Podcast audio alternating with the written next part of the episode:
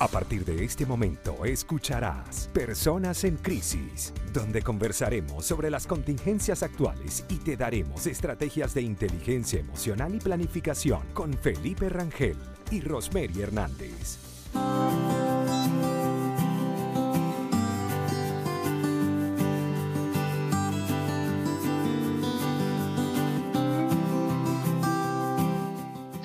Buenas tardes, llegamos a un nuevo martes para encontrarnos aquí en este espacio llamado como personas en crisis. Estamos con ustedes, recuerden por acá Felipe Rangel y nuestra querida Rosemary Hernández. Hoy vamos a estar hablando de cómo cambiamos nuestras conductas en las redes sociales. Eh, sé que las personas también están atentos a nuestras recomendaciones de los martes, así que vamos a escuchar a Rosemary a ver qué tiene para el día de hoy. Maravilloso. No le hemos dicho a la gente de qué va a ser nuestro programa, así que cuéntale Felipe cómo se llama nuestro programa del día. El nombre que le dimos lleva de cómo cambiamos nuestras conductas en las redes sociales. Y Correcto. bueno, vamos a estar analizando todos los roles que ocupamos, todas las conductas que nosotros podemos manifestar a través de todas estas redes. Maravilloso. Bueno, y justamente a razón de este tema que hoy vamos a estar conversando, mis recomendaciones eh, van de la mano con esto. Y voy a hablar de la primera que se llama La verdadera historia de Twitter. Lo que voy a mencionar son libros que vienen bien, bien de la mano y con este tema que vamos a hablar. La primera se llama así, La verdadera historia de Twitter, lo, desarrolla Nick Bilton. Y habla justamente de cómo esta plataforma, que fue inicialmente desarrollada para periodistas, tuvo una serie de casualidades y cambios de rumbo bastante curiosos. Y en este libro, Nick Bilton repasa de una forma muy exhaustiva y completa la accidentada trayectoria de un proyecto que debía basarse en audio. Y esto fue bien interesante saberlo porque Twitter no nació para ser lo que hoy fue o lo que hoy es, sino que inicialmente comenzó con una idea de ser audio. Y bueno, fíjate como para el día de hoy marca el top de, top de, los, de las informaciones y a través del Twitter hacemos muchísimas referencias de diferentes temas. Lo tomamos incluso como un medidor. La siguiente es una, un libro escrito por Mendelssohn y se llama La trampa de las redes sociales. Y este fue un libro que me encantó revisar y me encantó conocer, porque justamente cuestiona lo malo y lo no tan bueno, o lo bueno también, de lo que existe a través de las redes sociales. Es un libro para analizar el comportamiento de lo que promueven las redes sociales y es un bocado de realidad imprescindible para moverse con conocimiento en cada una de estas opciones no solamente alabando la posibilidad de la conexión que nos permite o del encuentro con otros, sino que además nos hace referencia de lo no tan bueno, que también es importante conocerlo. El tercer libro se llama El efecto Facebook. Este es bien interesante. Es escrito por David Kirkpatrick, quien habla justamente con una revisión minuciosa de qué fue lo que pasó con Mark Zuckerberg a través de este deseo de realizar algo que comenzó con una chica y que hoy pues termina generando un conglomerado de experiencias sociales en Internet en el planeta. Es una historia, bien, o sea, es, un, es una, un repaso de las decisiones y de los azares que tuvo que tomar este gigante de la tecnología para el día de hoy y que bueno, está bien interesante también, muy, muy, muy bueno. Este último que voy a mencionar es un bonus y se llama Memecracia que la primera vez que leí el nombre quedé como que, ¿de dónde viene esto? Bueno, descifremos qué significa meme, de meme gracias. Estamos en el mundo de los memes. Eso es lo que quiere decir. Entonces, este libro hace un aporte de una base teórica del por qué nos comportamos como lo hacemos a través de las redes sociales y por qué tomamos los memes como una forma de atención, de, de captar la atención y generar generar a través de ellos lo viral. Explicado de una forma muy amena, pero muy rigurosa. Es muy, muy bueno este libro. Lo pueden conseguir en diferentes formatos, pero de verdad que genial. Quien lo escribe se llama Delia Rodríguez. Así que esas son mis recomendaciones del día, mi querido Felipe. Están geniales, sobre todo ese del bonus me hizo bastante ruido, ya salí corriendo a empezar a buscarlo por acá casi y tenerlo pendiente en la lista de cosas por hacer. Eh, y vemos como los términos que a veces creemos que son solamente sin sentido, por algo jocoso, bueno, sí tienen un propósito y tienen una razón de ser. Así que bueno, cuéntanos Felipe, ¿cuáles son esas recomendaciones que trajiste para nosotros el día de hoy? Tengo tres, de la cual dos son películas y una es un libro. Las películas que por lo general la voy en recomendaciones le busco que sean fáciles de ubicar a través de la plataforma Netflix. Y bueno, la primera lleva por nombre Un refugio inesperado, que es cuando los nazis invaden, en este caso, a Polonia. Los guardianes de un zoológico de Varsovia ayudan o empiezan a colaborar para salvar a cientos de judíos de todos los horrores del Tercer Reich que bueno, hago la, la, mención que el término Tercer Reich es la, la, mención que se le da a la época de la Alemania nazi. Y es una película bastante interesante porque básicamente ellos empiezan a desarrollar estas ayudas de forma fortuita. Eh, cuando, como indiqué, eh, Polonia estaba siendo invadida y el zoológico se vio afectado a través de ataques eh, y bombardeos, donde, bueno, además animales murieron, el zoológico no pudo estar en completo funcionamiento, pero le dieron un sentido con esto y es bastante interesante ver eso. ¿sí? La segunda recomendación de película se llama 18 eh, regalos. Confieso que esto cuando veía el tráiler estaba entre verla o no verla o conseguir mejor cuál era el momento ideal para empezar a ver la película. Pero es bastante interesante debo confesar, y obviamente esto es como mi percepción, que no me gustan mucho las películas surrealistas. Y al principio estaba así como, uy, esta parece ser una de esas, pero me sorprendió bastante la película. El final es bastante eh, bueno, es bastante agradable y sobre todo después de que finalicen la película, porque no puedo decir mucho, van a recibir ahí un mensaje que les invito a que googleen y van a sorprenderse bastante. De hecho, cuando lo vi, eso me terminó de cerrar el ciclo de, de la película, decir, wow, qué genial la adaptación que hicieron en esto. Y es porque en esta película, Los 18 regalos, se trata de una madre que está embarazada, pero que pasa, dice de cáncer terminal y antes de eh, fallecer, debido a que no va a poder disfrutar de, todo el crecimiento de su bebé, decide dejar 18 regalos para su hija, que los va a recibir uno en cada cumpleaños. Eh, hasta lograr alcanzar la mayoría de edad. Y bueno, cada uno de esos regalos es sorprendente y obviamente además de los regalos, el sentido, el propósito y colocarse o imaginarse la posición de la mamá de eh, definir cuáles van a ser esos 18 regalos, eh, imagina. Y el 18, bueno, es mucho más sorprendente todavía. No, no, no, no, ya me la estás contando y ya casi que lloro. Te podrás imaginar, yo que soy tan llorona con las películas, veo eso y bueno, me deshidrato una vez más. No, no, está muy bonita, la voy, a, la voy a ver, seguro que sí, pero me voy a preparar para verla. Eso, prepárense porque a mí me cuesta llorar con las películas y creo que lo he dicho aquí cuando recomendé eh, Yo antes de ti y con esta, bueno, igual surgieron unas lágrimas por ahí bastante interesantes, pero una película que no pueden dejar de ver, así que tenganla ahí en su lista. Y la última recomendación es un libro que lleva por nombre El Elemento eh, y tiene como subtítulo que es Descubrir tu pasión lo cambia todo. Este es de Ken Robinson y El Elemento es un libro especialmente necesario en unos momentos en los que el éxito parece medirse exclusivamente mediante parámetros económicos, porque nos demuestra que la clave reside en hacer especialmente bien aquello que nos apasiona. Y cuando Ken Robinson habla de esto, del elemento, que es lo que debemos conseguir, y hace mención a varias personas exitosas en diferentes rubros, lo que dice que lo que los vincula a ellos es precisamente que lograron conseguir su éxito, que es el lugar donde la persona hace aquello que realmente quiere hacer y donde es quien siempre ha querido ser. Entonces, creo que eso es la búsqueda y nos va a ayudar bastante a cómo definir esa pasión, ese propósito de lo que queremos y alinear muchas cosas de nuestra. Así que esa es mi tercera recomendación. Me encantan, me encantan tus recomendaciones del día. Estuvieron muy buenas, ¿no? Buenísimas. Estamos hoy trayéndole material interesante para todo aquel que quiera aprovechar estas sugerencias. Así que bueno, vamos entonces a entrar ahora en tema, mi querido Felipe, porque este tema de verdad que se las trae.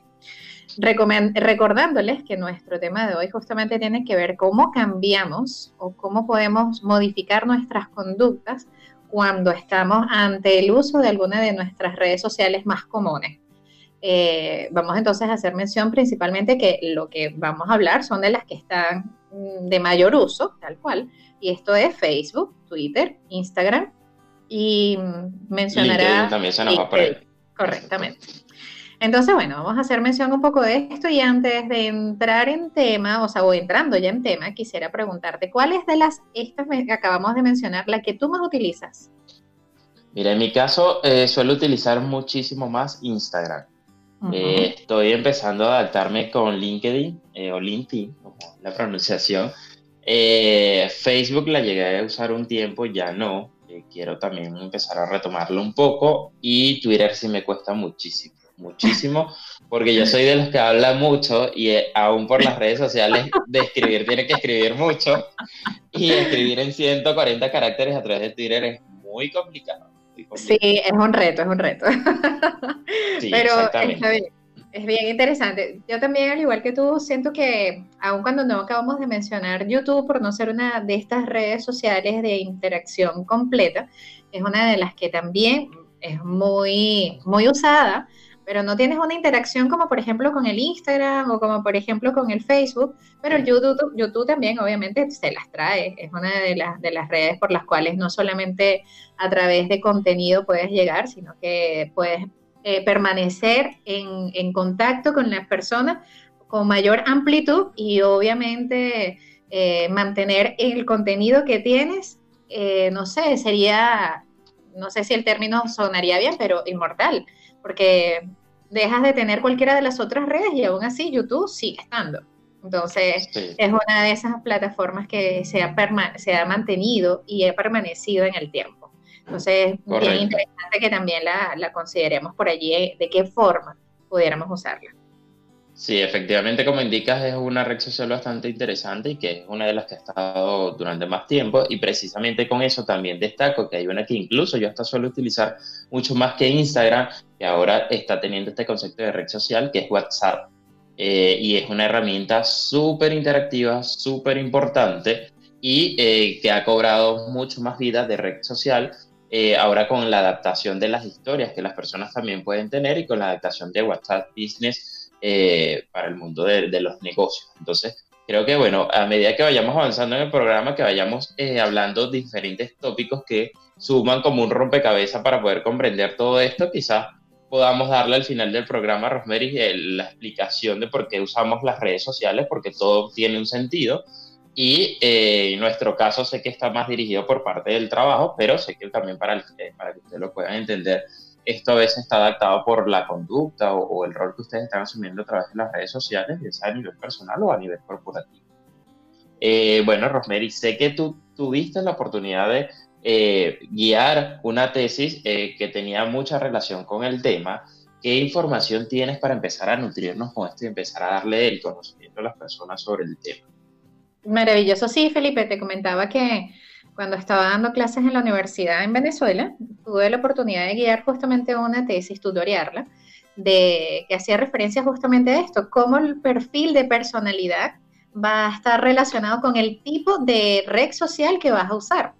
Y es bien interesante los resultados que se encontraron en ese momento, porque bueno, efectivamente, quizás si lo llevamos a esta situación actual o esta crisis actual, es donde más va a estar evidente la elección quienes tienen un tipo de personalidad más introvertida, de, menor mm, posibilidades para abrirse, eh, utilizan dentro de las redes sociales aquellas en donde conectan con otras personas. Por ejemplo, el Facebook.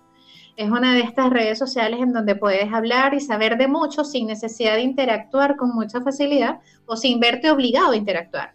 Básicamente con contar algo de lo que deseas contar o repostear o hacer algún tipo de, imagen y compartirla, con eso es hacer vida en esta red y no te, no te pide o no te exige mucho.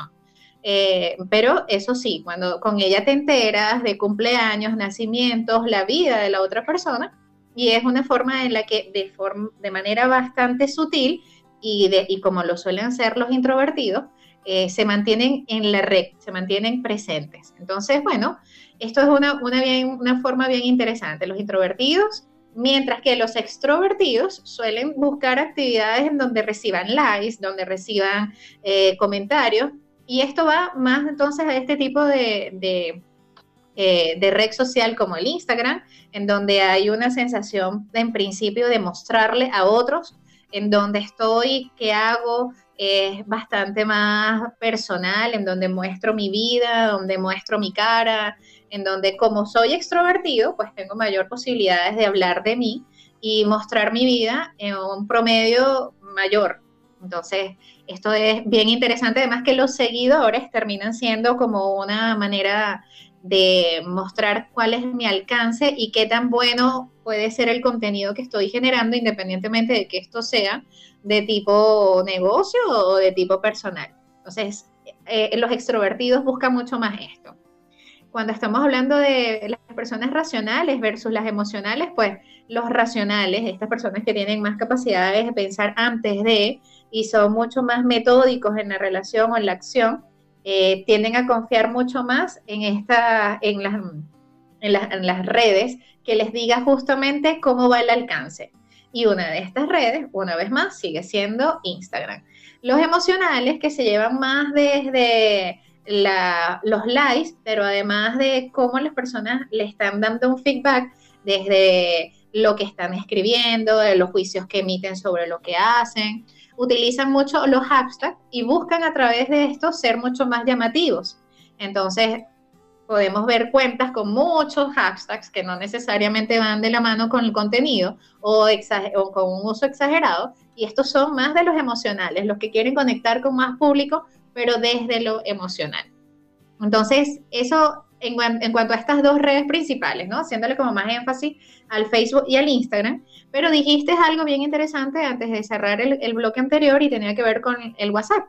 Y es que a través del WhatsApp y los estados que ahora nos permiten generar esta interacción, es una de las formas en las que tanto los introvertidos como los extrovertidos y los racionales o emocionales pueden utilizar para mostrarse. Es como, aquí estoy, publico, hago, hago lo mismo que hago por ambas redes, tanto por Facebook como por Instagram, pero ahora desde mi teléfono y lo hago como una manera también de mostrar mi vida, esperando ver cuántas personas miran mi estado. A diferencia de los likes o de los comentarios, ahora veo es cuántos lo miran. Es decir, qué tan expuesto estoy y qué tan interesada está la gente en ver mi vida. Eso, como para entrar en tema. Claro, totalmente. Es que como dicen, las redes sociales han empezado a dar o a vender un estatus diferente al de nuestra vida real y muchas personas están en constante eh, chequeo, quizás a veces por ansiedad, pero eso quizás por una conducta ya que tenga la persona, pero igual por términos de estatus de ver qué cantidad de personas me está viendo. Y esto pasa con todo, no solo para las personas que manejan información, que manejan un negocio, sino en sus cuentas 100% personales van a estar muy pendientes de esto. Y bueno, eso tiene relación también con los cambios conductuales, obviamente que nosotros podemos tener, los roles que que ocupamos nosotros y, creo que en este momento lo que debemos es entender eso. Personalmente yo le digo a las personas que, que no siempre consideren como un error las cosas que estén haciendo, eh, sino que lo entiendan, analicen y luego que ellos vean si fue lo mejor o si lo están haciendo por algún objetivo real y sobre todo si se sienten satisfechos con eso. Porque muchas veces vemos las personas que ocupan un rol, precisamente de lo que estamos hablando, totalmente diferente en las redes sociales a lo que es su vida real. Eh, pero bueno, eso tiene que tener un sentido y un propósito que usted mismo debe darle. No va a llegar una persona a decir, porque estás haciendo eso, eso está errado, porque aquí te vendes así y no eres así. Cada quien tiene que ver.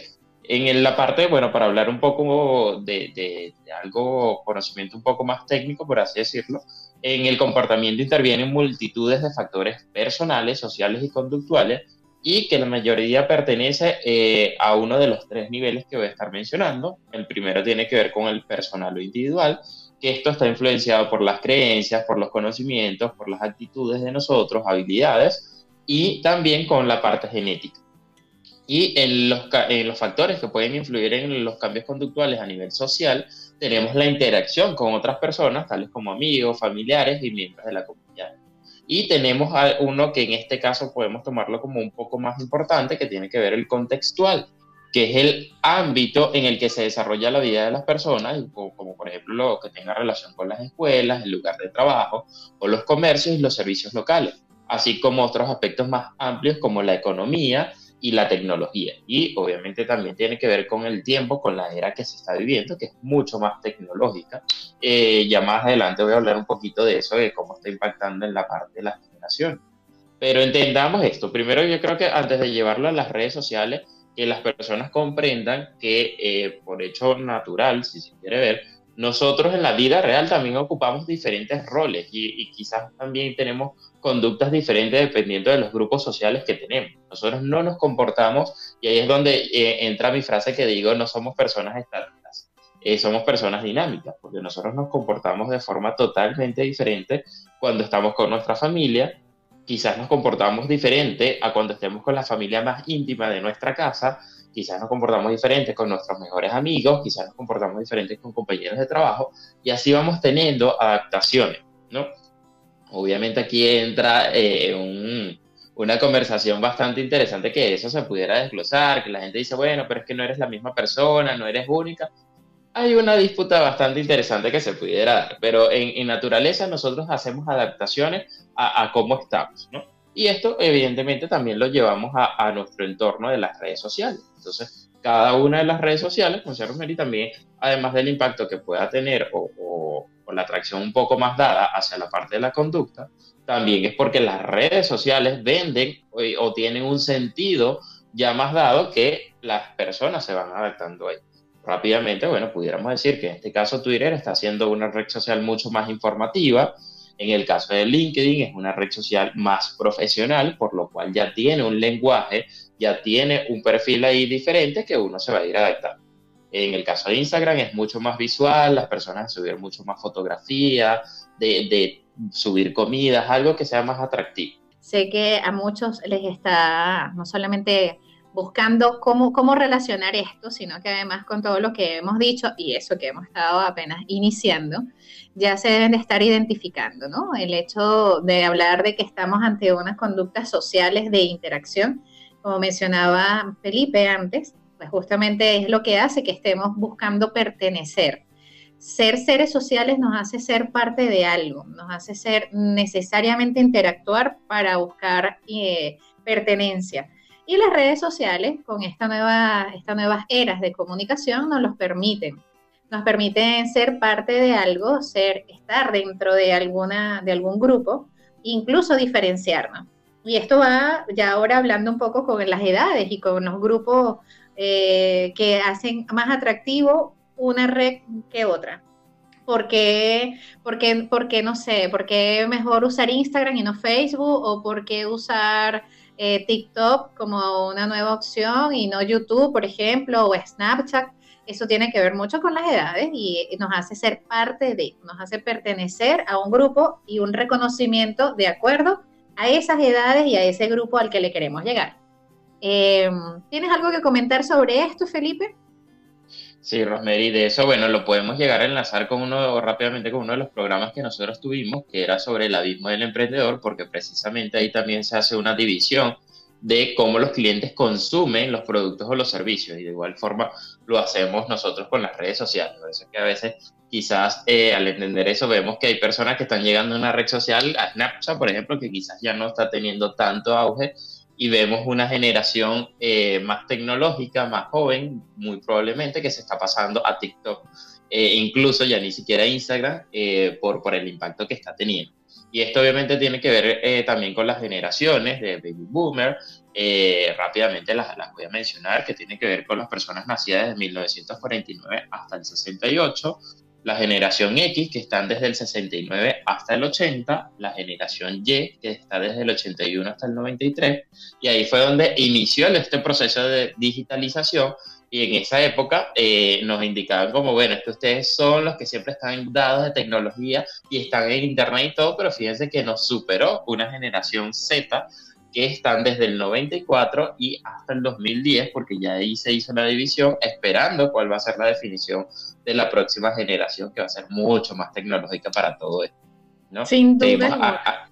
así es, avanzamos. Y bueno, todo esto, como hemos estado mencionando, tiene relación por necesidades de, de proyectarse, de, dar nuestras opiniones, de que si estamos molestos quizás tengamos algún canal de comunicación, de transmitir información, de muchas cosas Y hay algo que me llamó la atención, que esto indudablemente a veces lo hacíamos quizás de, forma un poco más limitada, pero ya esto lo hacíamos en medios eh, tradicionales, medios no digitales. Y es que, por ejemplo, eh, cuando alguna persona fallecía, en los periódicos había una sección donde se colocaba mensajes de defunciones eh, y quizás en, en, su primer mensaje eso era la convocatoria a la misa o al velorio y todo, pero tenían un objetivo eh, bastante claro y bastante definido, que era comunicar a las personas y cuáles eran los eventos que se iban a hacer de acuerdo a esta defunción lamentable que había pasado. Sin embargo, al año, a los tres años, a los cinco años de fallecida la persona, se seguían dejando estos mensajes que aun cuando eran pagos, eran consentidos de querer comunicar de que la familia todavía lo quiere, todavía lo extraña, que es un proceso bastante doloroso y eso es una necesidad de comunicación. Entonces, ahora lo que estamos trasladando es todo ese hecho social simplemente a las partes digitales de diferentes formas y diferentes mecanismos.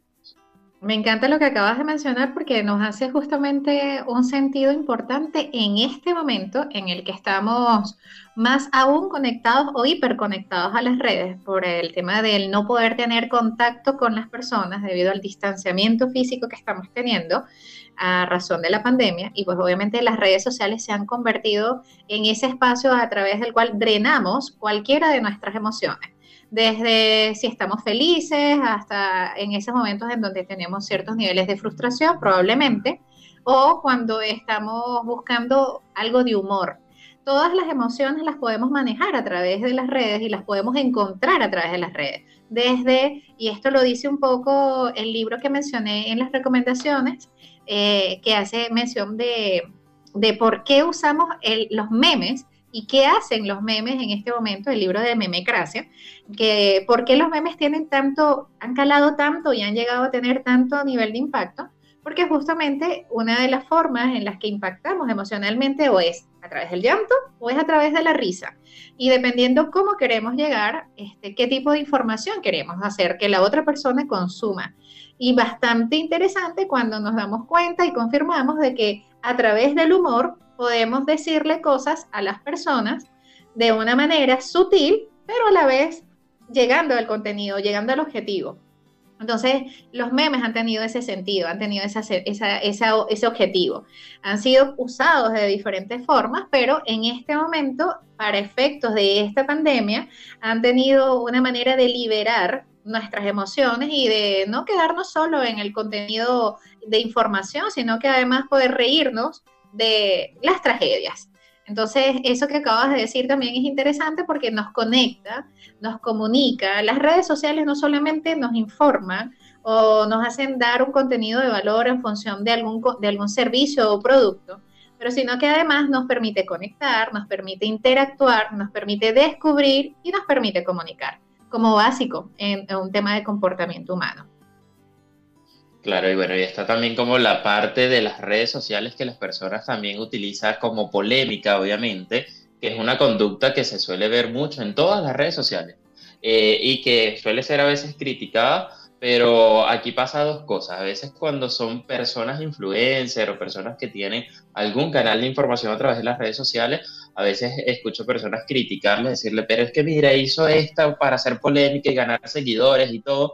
Y sí, efectivamente se suele utilizar mucho como una estrategia para subir, porque es como el chisme indudablemente vende, eh, querramos o no pero a veces a nosotros mismos nos vemos inmersos en eso sin darnos cuenta, porque muchas veces, aunque la política no la generamos nosotros mismos, sí nos sentimos en un estatus de querer opinar y decir absolutamente todo lo que queramos, eh, desde un estado emocional que a veces no es ni siquiera está controlable. Muchas veces decimos cosas tan enojados pero eh, nos sentimos con eso, con el estatus y con el poder de decirlo a través de las redes sociales y es mucho más fácil, porque como estamos a través de una pantalla y a veces no entendemos el 100% del contexto real de quizás lo que quiso decir esa persona, eh, hay tantas informaciones falsas que muchas veces vemos pequeños videos que dan relación a algo eh, totalmente diferente a lo que es, y de hecho pasó hace poco con el humorista venezolano George Harry y ha pasado con innumerables personas. O sea, todo esto es todo un conglomerado de emociones y de, conductas que se viven en las redes sociales constantemente. Vamos entonces a entrar un poco en, cómo hacer, o, mejor dicho, cómo utilizar de forma apropiada las redes en cuanto a un contenido y para qué, qué motivaría el uso de las mismas. Entonces voy a utilizar a las principales, como mencionamos al inicio, vamos a hablar del Facebook, del Instagram, del Twitter e incluso voy a hablar un poco del YouTube. Del Facebook como canal, la motivación de uso tendría que ser el descubrir o comunicar. ¿Cuándo usar entonces el Facebook? Cuando quiero descubrir algo de alguien, cuando quiero saber de su historia, ponerme al día quizás un poco de qué es lo que ha hecho eh, y comunicar también eh, posiblemente hobbies, algo, algo de información, algo de lo que estoy haciendo, interés y quién quiero ser incluso.